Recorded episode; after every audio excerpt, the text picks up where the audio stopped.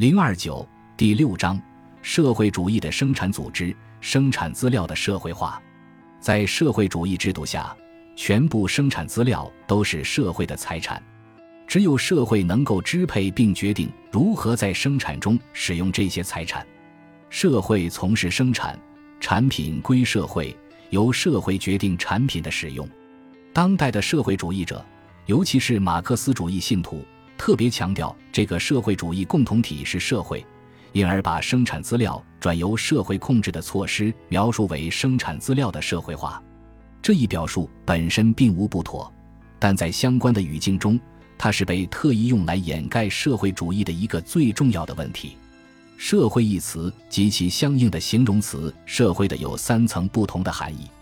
首先，它是一个表示社会的相互联系的抽象概念。第二，它是一个表示由个体本身所组成的联合体的具体概念，在这两个截然不同的含义之间，第三种含义被插入日常语言之中。在人类社会、公民社会等用语中，抽象的社会被人格化了。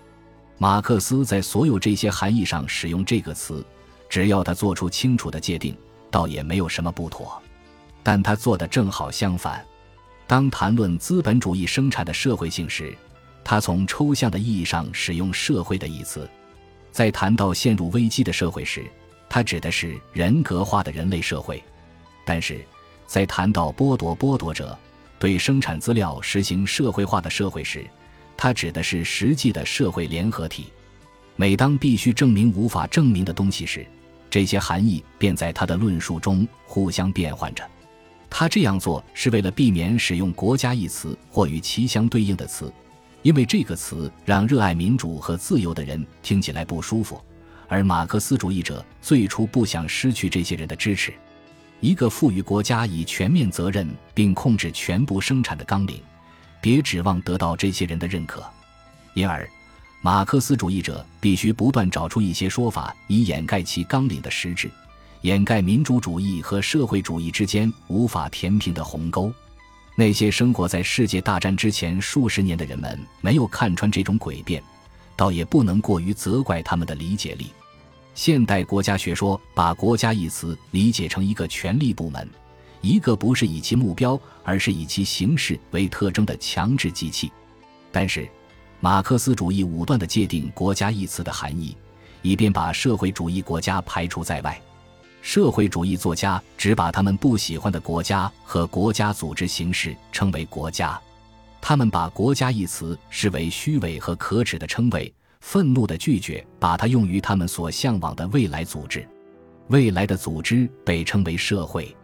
以这种方式，马克思主义的社会民主主义可以一弹三鸟，摧毁现存的国家机器，猛烈抨击一切无政府主义运动。实行一种导致全权国家的政策，给社会主义社会的强制机器起一个什么样的特殊名称，再怎么说也不是个大问题。如果我们使用“国家”一词，我们是在采用一个含义人所共知的术语。不过，毫无批判能力的马克思主义文献除外，人们普遍理解这一用语的含义，它能唤起他打算唤起的意念。如果我们鉴于“国家”一词在许多人当中会引起复杂的情感，而不想使用这一术语，用“共同体”一词取而代之，也不会带来什么不便。术语的选择纯然是个文体问题，并无实际意义。重要的是社会主义国家或社会的组织问题。当涉及国家意志的具体称谓时，英语提供了一个更细致的划分。它使我们可以用“政府”一词代替“国家”一词，避免在这个问题上被马克思主义者发挥到极致的神秘主义。这个说法真是再好不过了。马克思主义者巧舌如簧地谈论着社会意志的表达，却不对社会如何能够产生意志和采取行动给出任何说明。当然，社会只能通过他所创立的组织而行动。根据这种对社会主义社会的认识。它的控制机构必定是一元化的，社会主义社会只能有一个集全部经济和政治功能于一身的最高控制机构。当然，这个机构可以再分解，由一些接受明确指令的下属部门。但是，共同意志的统一表达，这是生产和生产资料社会化的首要目标，必然意味着所有受托管理不同事务的部门要服从一个机关，这个机关必须拥有最高权威，以消除各种对共同目的的偏离，统一贯彻目标。它的构成情况如何？普遍意志如何在其中得到表达，以及它如何表达这种意志？这些问题对于我们这里所研究的具体问题只有次要意义。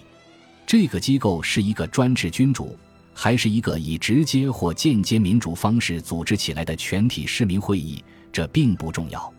这个机构如何形成它的意志并加以表达，也无关宏旨。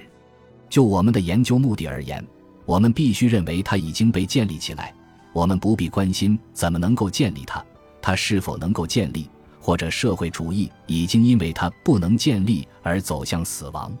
在研究的起点上，我们必须假定社会主义社会没有对外贸易，它拥有整个世界及其居民。如果设想它是一个有限的存在，它只是由世界的一部分及其居民所构成，我们只能设想它与边界之外的地区和人民没有经济关系。我们将讨论这个孤立的社会主义共同体的问题。